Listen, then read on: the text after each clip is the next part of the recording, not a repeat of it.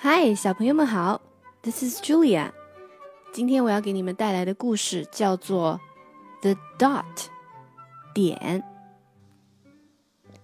The art class was over, but Vashti sat glued to her chair. 美术课结束了，但 Vashti 留在位置上。Her paper was empty. 她的画纸 仍旧是一片空白。Vashti's teacher leaned over blank paper. Vashti 的老师探身看着空白的画纸。Ah, a polar bear in a snowstorm, she said. 老师惊叹道：“哇，是一只冰天雪地里的白色北极熊。” Very funny, said Vashti. I just can't draw. 真可笑，Vashti 说：“我根本就不会画画。” Her teacher smiled. Just make a mark and see where it takes you.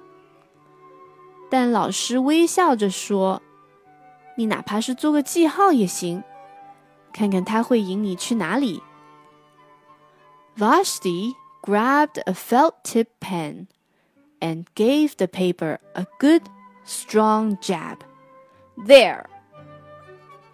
Vashti 听了，猛地抓起一支带橡皮的铅笔，用力的在纸上戳了一下，说：“就这儿了。”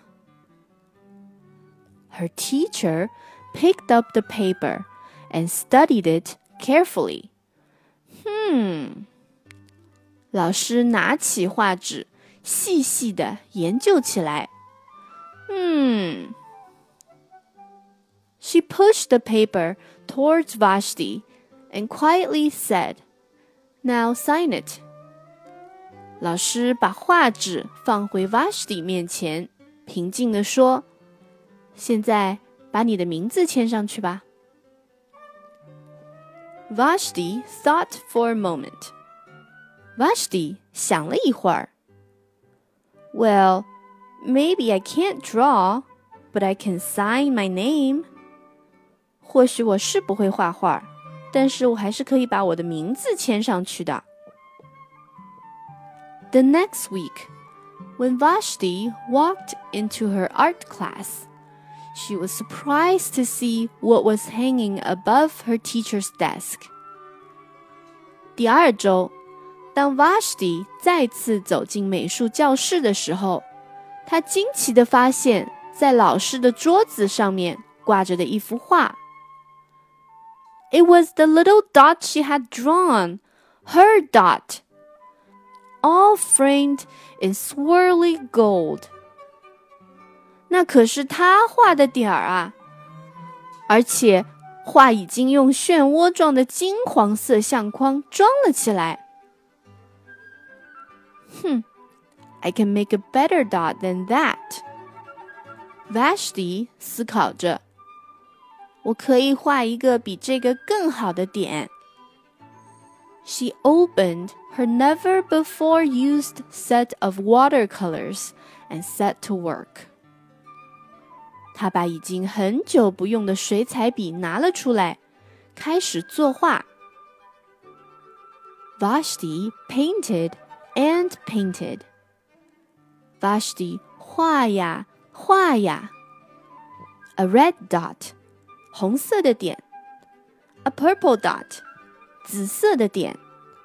A yellow dot，黄色的点。A blue dot，蓝色的点。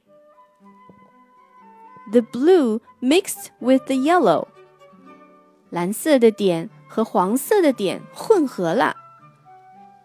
she discovered that she could make a green dot. Vashti 发现自己弄出了一个绿色的点。Vashti kept experimenting. Lots of little dots in many colors. Vashti 一直不停地尝试下去，又画出了许多不同颜色的点。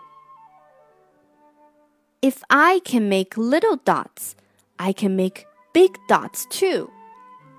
如果我能画小的点，那我也能画大的点。Vashti splashed her colors with a bigger brush on bigger paper to make bigger dots. Vashti 说完就拿起了一支大画笔，在一张大纸上挥毫起来。 Vashti even made a dot by not painting a dot. Vashti 甚至可以营造出一个点的氛围，而不是直接画出一个点。At the school art show a few weeks later, Vashti's many dots made quite a splash. 几星期后，在学校的美术展览会上 ，Vashti 画的点赢得了许多的称赞声。Vashti noticed a little boy gazing up at her.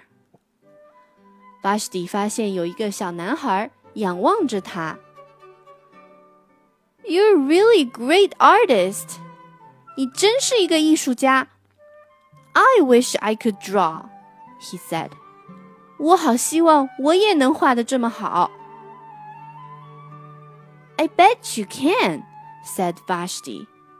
我打赌你肯定没问题的，Vashti 说道。Me? No, not me. I can't draw a straight line with a ruler. 我不，我不行的，没有尺，我不可能画这么直的线条。Vashti smiled. Vashti 笑了。 she handed the boy a blank sheet of paper. Show me.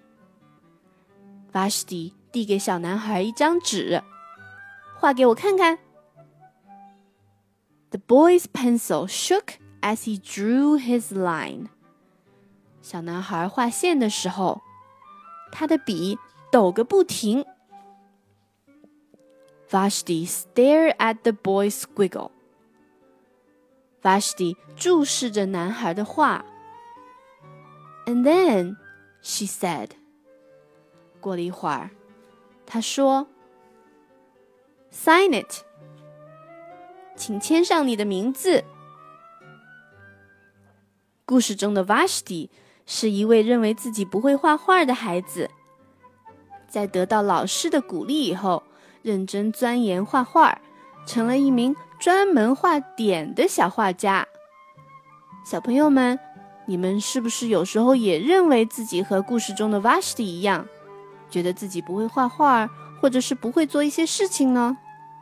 希望你们可以像他一样，多花一些时间和心思去钻研、去努力，就一定会成功的，好吗？好啦，今天的故事就讲到这里。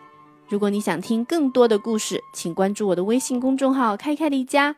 下次再见，See you next time，bye。